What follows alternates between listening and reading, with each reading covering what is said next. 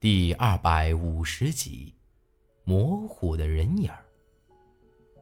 而凌云阁就是瑶姬所创，凌云阁的后人历代都在镇守着河神墓，直到邪气散尽，方能离开。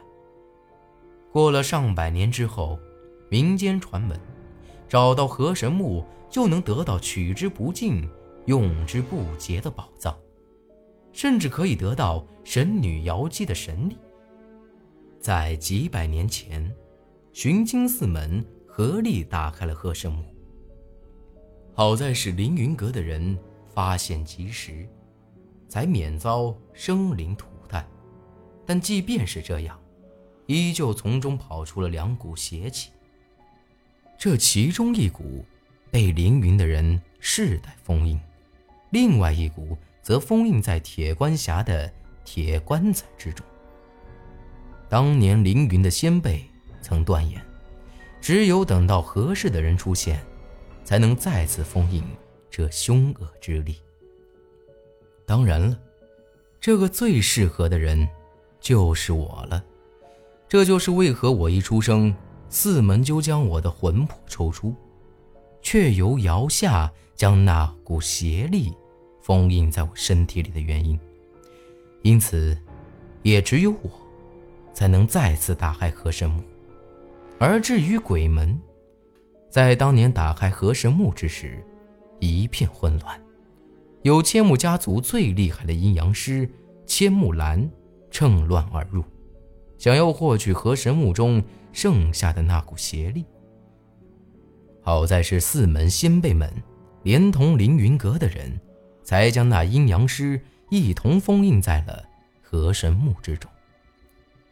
鬼门想要找到河神墓的原因，就是妄图想要将千木兰复活。等到三股邪力汇聚于一身，到时候可就没人能够再对付得了了。等他说完这些，咱们许久都没回过神来。当年我们的先祖们。为了贪图富贵，为了所谓的神力，才闯下这天大的乱子。虽然凌云阁的人杀了咱们四门很多人，但归根结底也算得上是咎由自取了。难怪咱们四门都立下祖训，后人不得再做寻经的勾当，是怕四门再重蹈当年的覆辙。所以从头到尾，你们一直在利用长青。苏丹臣愤恨地质问姚夏，姚夏十分干脆地回答：“不错。”你们现在说这些有什么用？料想鬼门的人，也早就等着这一天了。我打断了苏丹臣的话，历经了这么多生死，死了这么多人，总不能就这么算了。即便是被四门和凌云阁的人利用，即便是咱们的先祖们被凌云阁的人杀了，但已经都过去了。眼下不是扯这些恩恩怨怨的时候，咱们已经没得退路了。姚夏看着我笑了笑，当年的是非恩怨，谁也说不清楚了。不过不管咋样，咱们。都不能让鬼门得逞。只是，我也笑了笑。你不用担心，既然我就是那个最合适的，是生是死，那就看天意了。姚夏没再多说，点了点头。不管你做什么决定，我都会跟着你。萧然坚决地说道，而苏丹晨和千木英子也都坚决地点了点头。好，既然这样，那我就把白家兵符交给你了。姚夏说完，右手捏了个剑指，朝着我的眉心一指，我立马感觉到有一股奇怪的气息传到了我的身体里，十分冰凉，却异常受用。你们白家兵符，除了你知道那咒语，最主要靠的，就是这股气息。当年是你爷爷，将这股气息留在我这里，现在，总算是物归原主了。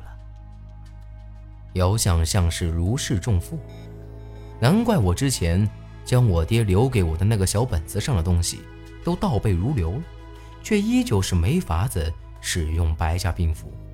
原来，是差了这股气息。现在萧然得到了奇门天雷阵法，而我，也终于得到了白家兵符，再加上苏丹臣、姚夏和千木英子。不敢说能一举灭了鬼门，但好歹，咱们也算是心里头有底了。经过了这么多事，这会儿已经是到了后半夜了。再过半个时辰，天也就快亮了。为了保险起见，咱们并没有马上离开这儿。不过大伙儿谁都没再多说话，都在想着各自的事情。一直到天开了亮口，咱们才原路返回。按照姚夏所说，那河神墓就在巫山神女峰下头，就像是神农谷，世人都晓得在神农架，却始终没人找到。而咱们也并没有急着去找那河神墓，毕竟柳生飘雪一去一回的，需要时间。不管另外两族的人是否会前来帮忙，但我敢确信，柳生飘雪一定会来。多个人，咱们呢就多一分胜算。姚夏将咱们带到了神女峰山顶，这正是凌云阁所在的地方。不管关于神女瑶姬的传闻是真是假，但这里无疑是最安全的地方。站在这神女峰上，巫山十二峰尽收眼底。那些山就像是有人用刀在当中齐刷刷地劈了一刀一样，左边低，右边高，中间的石头都有些错位了。苏丹臣说，在风水上，水为脉，山为脊，这叫断龙脊。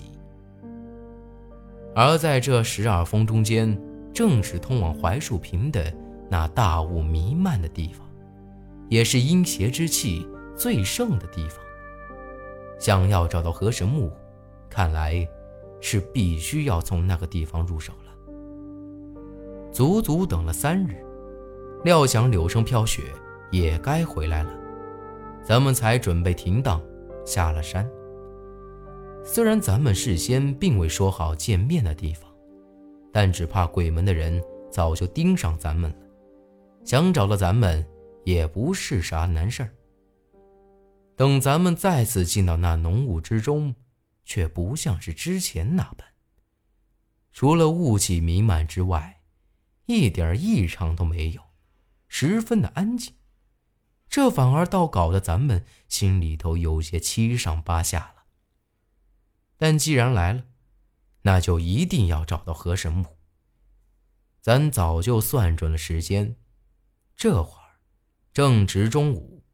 虽然这太阳透不过这浓雾，但至少能压制住这里的阴邪之气。我用阴阳瞳朝着这水底下瞅了瞅，却发现压根儿就什么都看不到，只看到黑漆漆的一片。但在这黑暗之中，我似乎能感觉到，有一股力量在召唤我前去一样。不用说也晓得，这股力量就是河神墓中的那股邪力了。看来，咱们只有下到江底，才成了。商议已定，咱直接朝着江水里头跳了下去。本来就是入冬时节。这江水十分阴冷，而且这一进去，我就明显感觉到，在咱们周围阴气围绕，还时不时的能听到一些奇怪的声音。黑漆漆的江水里头，似乎有人影晃动一样。江西神兮，但为朝云。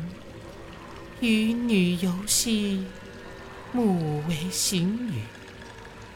自欲东行，送美人兮。城里西会谷，转巴西带我。就在咱们下去后不久，我又一次听到了一个女人的声音，和当初跟着张野来祭祀的时候一模一样。虽然声音很小，但却异常的清晰。可奇怪的是，随着这声音响起，在我的前头，居然出现了一丝淡紫色的光亮，而我似乎看到一个婀娜多姿的女人正在前头慢慢的走着，这完全和当初祭祀的时候一模一样。我也顾不得许多，朝着这光亮处就使劲儿的划了过去。